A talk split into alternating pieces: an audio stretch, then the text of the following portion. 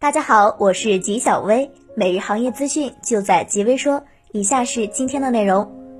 呼吸机是可以完全替代病人的呼吸或实现辅助呼吸功能的仪器，适用于呼吸衰竭甚至停止呼吸的病人。它能够帮助病人吸入氧气和排出二氧化碳，是挽救危重病人的重要医疗设备。当前新冠肺炎感染者有很多重症，呼吸机有重大的救助意义。安陆科技是中国本土的 FPGA 供应商。提供基于 FPGA 的 SOC 产品，选用安路 SOC 芯片，集成度高，可以大大简化系统电路，提高系统的灵活性以及性价比。另外，除了临床使用的医用呼吸机，随着人们生活水平的提高，人们更加关注健康。轻量型呼吸机适用于肺心病、哮喘、打鼾、呼吸暂停等症状，家用必备，市场前景非常广阔。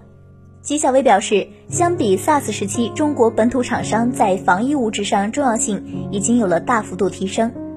根据工商信息获悉，国内射频前端芯片领导厂商北京昂瑞威电子技术有限公司完成新一轮战略融资，湖北小米长江产业基金合伙企业成为新增股东。据了解，昂瑞威近七年未进行增资，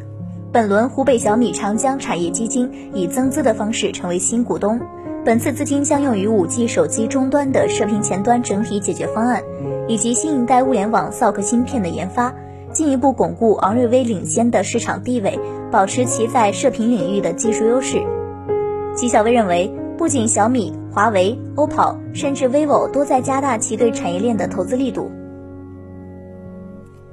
龙盛通讯市场物业称，为了防止疫情扩散，响应国家号召，避免室内集体交叉感染。彻底维护商户生命安全和健康，市场再次后延开市日期至四月八日。对于开市时间延后，龙盛通讯市场已向全体商户承诺免收二零二零年二月九日至二零二零年四月九日期间的两个月租金以及管理费。为此，极微网也走访了深圳华强北电子市场求证此事。发现不仅是龙盛通讯市场的大门紧闭，街道上其他的商城也少有开张的铺面，一些小区仍处于封闭式管理的防疫阶段。吉小薇觉得，从各大电子市场公告来看，只是四月之前恢复正常的生活状态比较难实现。尽管智能手机在第一季度表现或不如预期，但有预测说智能手机下滑或只是短期到中期的影响，下半年影响将恢复正常。上海佳美信息通讯技术有限公司董事长倪文海对此表示：“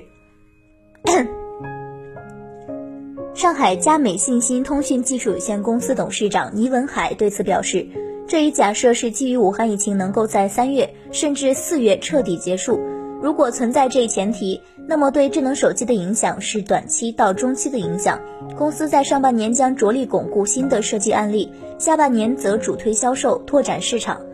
纪晓薇认为，中国制造产业链很长，一环套一环，任何公司受到牵连都很正常。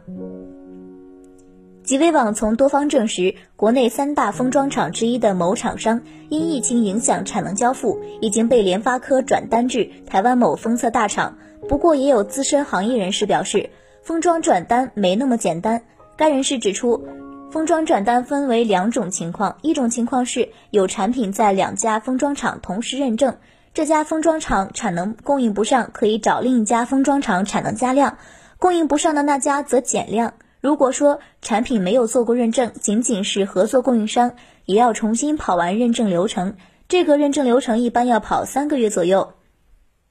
齐小薇表示，由于疫情转单很正常，谁都要保持自家产品的良性供应。不过随着疫情缓解，厂商会平衡不同供应商的分配比例。以上就是今天的全部内容了，也欢迎各位听众的投稿，我们下期再见。